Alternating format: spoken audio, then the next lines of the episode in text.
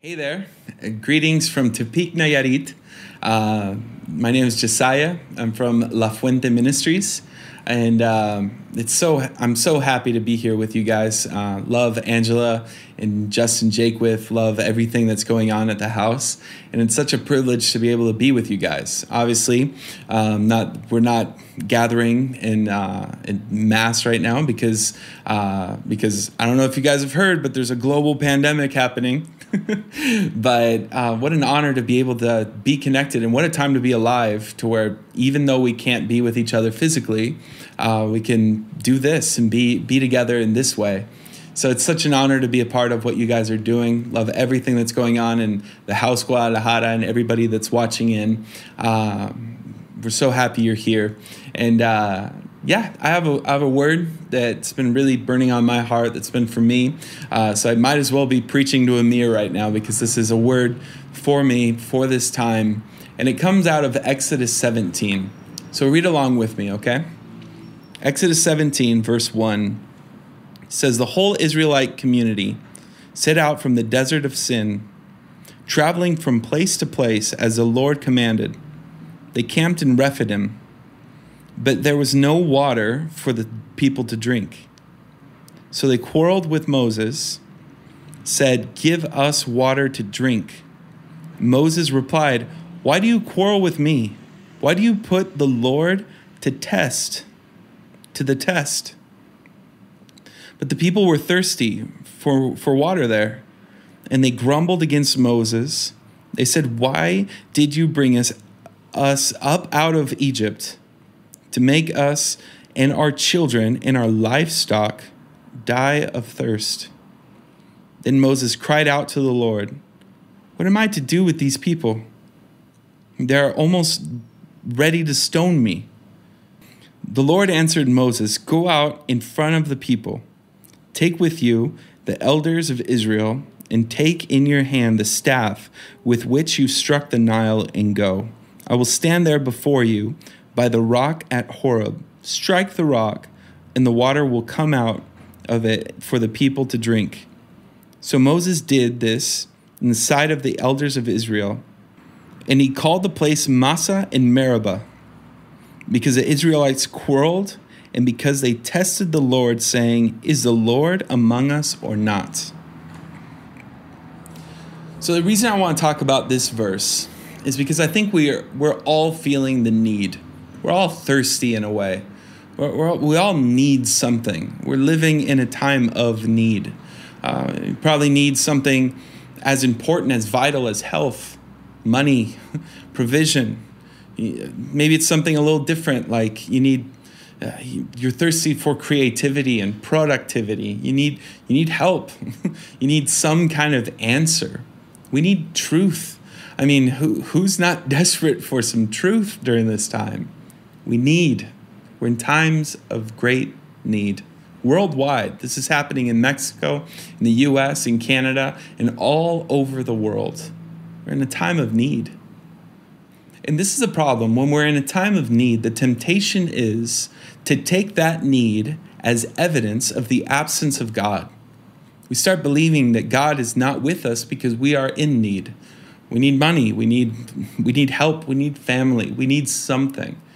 So if we need, then God must not be with us. I don't know how it is where you are, but where I live, a lot of Christians started because they were in need they took it as the absence of God. And was, I mean, this totally happened to me. The next step is you start you start violating common sense. See, as common sense is common sense dictated that we should um, probably close down for a while, that we should stay at home, that we should wash our hands, use use some kind of um, face protection, uh, uh, stay away from from the vulnerable and the old. And uh, as as a community, we decided on this, and we decided, you know what, this is the right thing to do. We probably griped about it a little bit, but what starts happening is that we start testing God because we feel now that we're in a time of need, He must not be present. So, God, prove that you're with me. Prove it by protecting me without me protecting myself. So a lot of, I, I mean, I saw it all over Facebook. I'm not going to use uh, a face mask. I'm not going to wash my hands. I'm not going to. Um, I'm going to keep on going to my family's house. I'm going to start doing this. I'm going to keep doing that because the Lord is with me and nothing is going to happen to me. So, God, protect me. So, we start going overboard. We start breaking common sense because, yeah, because the Lord has to be with me. You know, this was one of the three temptations that Satan gave to Jesus. Is A, if God is with you, why don't you jump from this from this tower and see how the angels catch you? See, Jesus saw that temptation and said, You shall not put the Lord your God to the test. Because this is what starts happening. Because we are in need, we take that need as evidence of the absence of God. So, in fear, we start taking apparent steps of faith. We call it faith, but it's really fear. And we start saying, God, if you're with me, take care of me. Prove it. And we start testing Him. If you're with us, then you would give us water. If you're with us, you would give us health. If you were with us, you would give us you would give us money. You would help us out. You would you would get rid of this virus. You would open up the world again. Where are you? We start quarreling, we start fighting with God Himself. Maybe we don't do this consciously, but our actions sometimes speak louder than words. Where are you? And we start testing God. See, this is just, it starts taking us to start testing Him in, in our actions. We start testing Him in our thoughts and in our prayers. But the thing is, uh, the Bible does talk about times of need over and over again we see this happening and not because we're going through times of need does that necessarily mean that god is not with us i mean take for example psalm psalm 34 that says god is our ever-present help or let's just go to psalm 23 that starts off saying the lord is my shepherd i shall not want that it's clear right there right if god is with me then i shall not want there's no wanting to be had because i have everything i need but and then it goes a couple verses down into even though I pass through the shadow, the shadow, the, the shadow of the valley of death, I shall fear no evil, because you are with me. Yeah, you're with me. So counterintuitive. Because we think that if we if we're lacking in something, then God is not with us. But the Bible actually teaches us that even though we go through times of lacking, He's an ever present help. He's always there. He's with us. And if we think He's not with us, then fear takes over. Fear starts driving our lives. Fear starts dictating our, our decisions. But fear, even though we all feel it at times, there's no problem with feeling it. But fear should never be a welcome option for a believer, for someone who's, who's put their faith and trust in God. So, in times of need, the temptation is to dictate that need as proof, as evidence, take that need as evidence of the absence of God. And if God's not here, then I need to take control over my own life. I think that's the problem with this verse is that, you know, you start worrying about you, your family. Did you bring us out here to kill us? To kill our kids? To let our, our livestock die? Livestock is basically their all their provision. You take me out here to die? So we can't let fear overtake. We need to we need to live by faith. And we need to trust that God is with us even though we go through times of lack, times of need, times where we probably want. Even though we cross the, sh- the shadow of the valley of death, we need to keep trusting that He is with us. So, in times of need, what is our calling as believers? Well, our calling is to look for the peace and prosperity uh, of our city. Look out for the good of our city, of our, of our community, of our family. Look for the good for others. Bring good to others. Bring peace to others, to our neighbor yeah, there's this crazy story in Jeremiah. Basically, Israel's in another. I mean, I, I, you follow their story. They're in Egypt. God takes them out of Egypt. They go through this period of time that's pretty horrible in the desert, but God is with them, takes them into the promised land. They build this great kingdom. They they stray away from God. Then they're exiled to Babylon. When they're exiled to Babylon, some false prophets step up and start saying, no, no, no. Uh, the best is yet to come. We're going to go back soon. Don't worry about it. Um, don't don't unpack. We're, we're going home. There's no problem. Let's just go home. And what happens is um, Jeremiah comes up. You know, he's speaking on behalf of God. He says, No, no, no, no, no. This is going to be about 70 years. We're going to stay here for a while. So, you know what? Build houses. Yeah, plant some vineyards. Uh, have children. Find wives and husbands for those children. So then you can have grandchildren. And look for the welfare of the city. Because in the welfare of the city, you will find your welfare. Yeah. See, we look we look for peace and we look for prosperity and always in another spot, right? If, if I was only there, you know, back there, over there, in a geographical location, outside of a certain relationship, if I was only over there, then I would be prosperous, I'd have peace, I'd be happy, I'd be okay. But our calling as believers, as the church, is to find the welfare of the city, look for it by establishing it. You want peace? Bring peace to others because in their peace you will find your peace. You want to find prosperity? Look for prosperity for others. And in that you will find your prosperity. Yeah. Your wellness, your, your happiness, you'll find it in searching for happiness in others especially in times of need, especially in times of fear, like the times that we're living in now. I mean, it really is chaotic. Who would have guessed that the world would shake this hard in 2020? It's, it's rough. It's not easy. It's a hard time to be alive. But at the same time, what an opportunity to shine because our calling is to be the light and salt of the world. Yeah. So, right before this pandemic started, I, um, I love reading, so I, I picked up a couple books on pandemics. And uh, one of the books was just stories on pandemics. One was kind of how they deal with it. The other one was more the stories behind it. I'm telling you what, it was a horror book. I mean, beyond. I was so scared reading this book. It was horror story after horror story.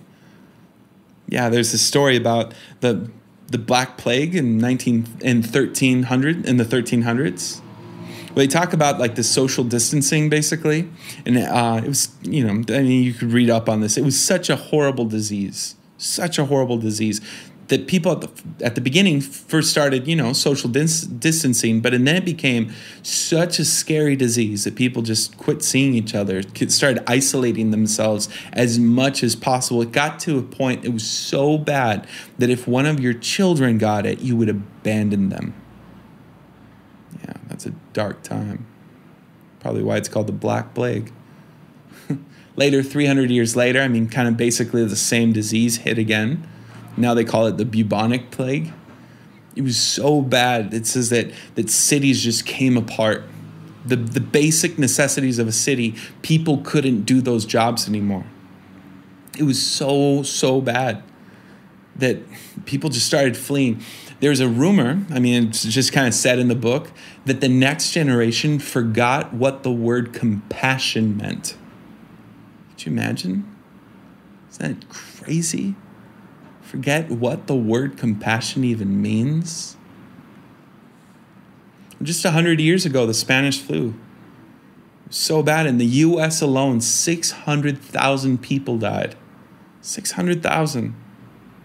I mean, in in the 1900 early 1900s we're talking about yeah i mean if you just scale that to today's you know air travel and you know how interconnected and how much more how many more people live in the us today? I mean it'd be millions. Talking about 600000 people in 1920 1918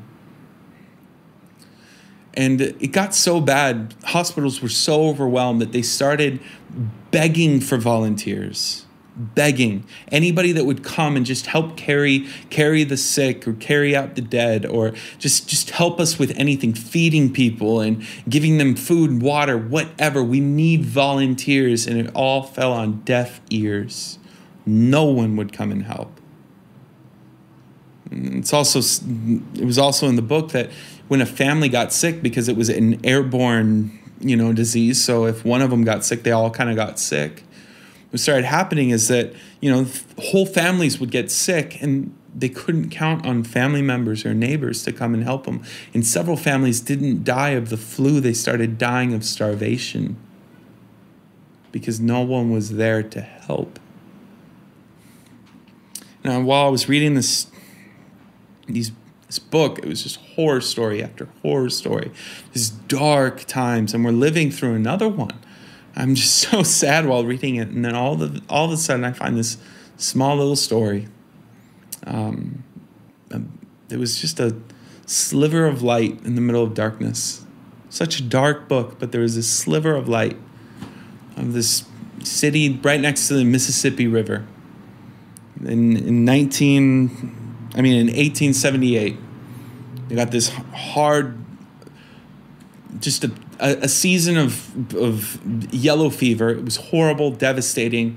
The city, it was 100,000 people ish. 60% of them, anybody that could, got out of that city. They didn't really understand that it came from mosquitoes, but they saw that no one in, you know, in the desert areas or up in the north were getting this, this disease, so they just got out of the location. Anybody that had the means to was out of there. It was a small group of monks of these um, yeah of sorry vas a tener que, que editar esto. ¿Cuál es la palabra de monja nuns.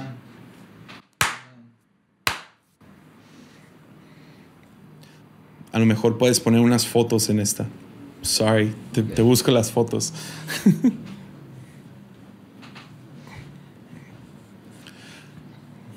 there was a small group of nuns. Um, I, I, don't know, a, a, little over 40 nuns uh, just stayed in this place.